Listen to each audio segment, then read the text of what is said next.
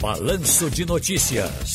Tá no seu direito. Pronto, já estamos na linha agora com o advogado Paulo Albana, que hoje vem explicar pra gente tudo sobre os tipos de prisão. Boa tarde, doutor Paulo. Boa tarde, Ciro. Você tá bem, amigo? Joia, tranquilo.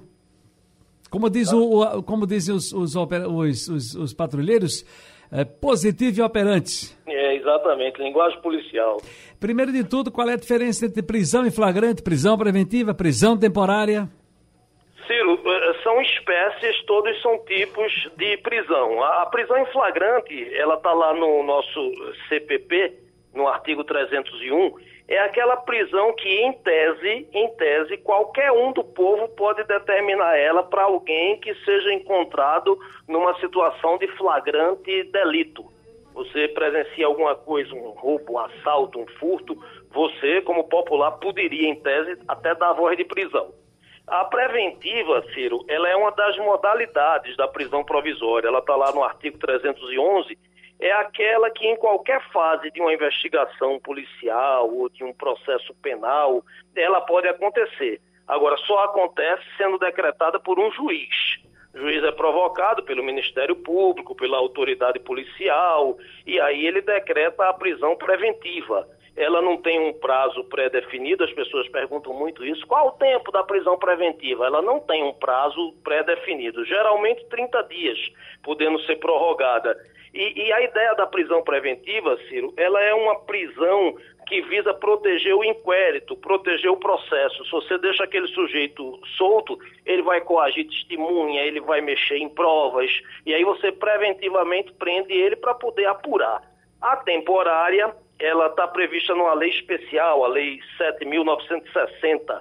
E aí a temporária ela é usada, via de regra, para colher provas. A polícia precisa colher alguma prova, o Ministério Público precisa robustecer mais sua ideia para fazer a denúncia, e aí se usa a prisão temporária. Em média, em média ela é feita, é decretada por cinco dias, podendo ser é, renovada por mais cinco, e se o juízo ou as autoridades é, policiais ou o Ministério Público requerer e o juiz entender que deve, ela é convertida numa prisão temporária. E aí a pessoa passa bem mais tempo preso.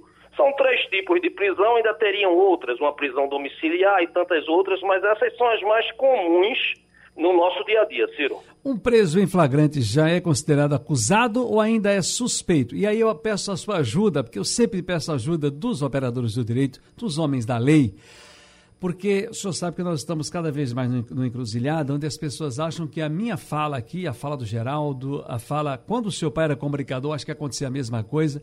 A fala dos comunicadores, da pessoa de imprensa, é uma fala de sentença, e não é. É uma fala de informação. E é evidentemente que os analistas que fazem comunicação têm todo o direito, é constitucional, de expressar a sua opinião. Evidentemente, você forma também a sua. E as pessoas me perguntam, como esse caso lá de Caruaru agora, por que eu vi na outra TV assim, assim, assado, mostrava a cara do, do bandido, do marginal, daquele, daquele uh, criminoso. Só, olha, eu cumpro o que determina a lei, eu sigo um TAC. É um termo de ajuste de conduta que a nossa empresa tem com o Ministério Público.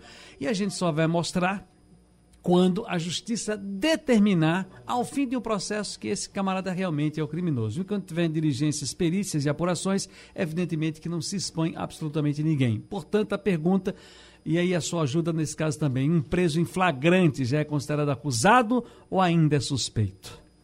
Veja, Ciro, são coisas muito próximas e é difícil do povo realmente entender, né? O sujeito foi preso em flagrante, praticando aquela ação criminosa, aquele delito. Como é que ele não é culpado? Como é que ele só é suspeito? Quando há uma confissão dele, ele é culpado? Veja, em termos práticos, sim, ele é culpado. Agora, tecnicamente, nós só podemos dizer que alguém é culpado, condenado, depois que o devido processo legal for cumprido. Então, a prisão em flagrante, ela não condena ninguém. Para isso surgiu o Instituto da Audiência de Custódia, para exatamente evitar alguma injustiça. Alguém que está sendo acusado de um flagrante e esse flagrante não houve. Entende? Então, a prisão em flagrante ela é muito forte, sobretudo quando não resta dúvida da ação criminosa, da ação delituosa. Mas você não pode, porque alguém foi preso em flagrante, tecnicamente, dizer que ele é o condenado, que ele é o culpado.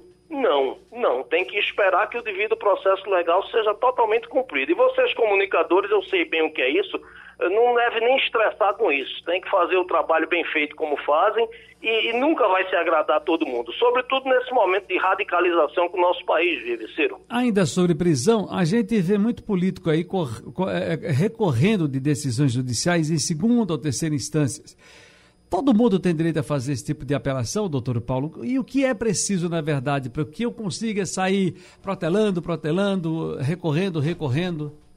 Primeiro, um bom direito, né, Ciro? Primeiro, um bom direito. Depois, um bom operador do direito, seja ele um advogado particular, um defensor público, são, são qualificados, são competentes, são preparados. Aí você diz, mas por que, que o político vai até a última instância? Porque ele pode pagar bons escritórios de advocacia, advogados preparados que estudam e, naturalmente, sabem o caminho das pedras. O nosso ordenamento jurídico, muito criticado, ele, ele dispõe de muitos recursos, muitos recursos. Então, você, para ser efetivamente condenado e ir para prisão cumprir uma pena, se você tiver um bom operador do direito ao seu lado, você protela isso por um bom tempo. Eu não sei se efetivamente isso é bom, isso é ruim, há opiniões boas dos dois lados. Está no seu direito, doutor Paulo Abana. Muito obrigado mais uma vez. Um abraço e boa tarde. Grande abraço, Ciro. Obrigado, amigo.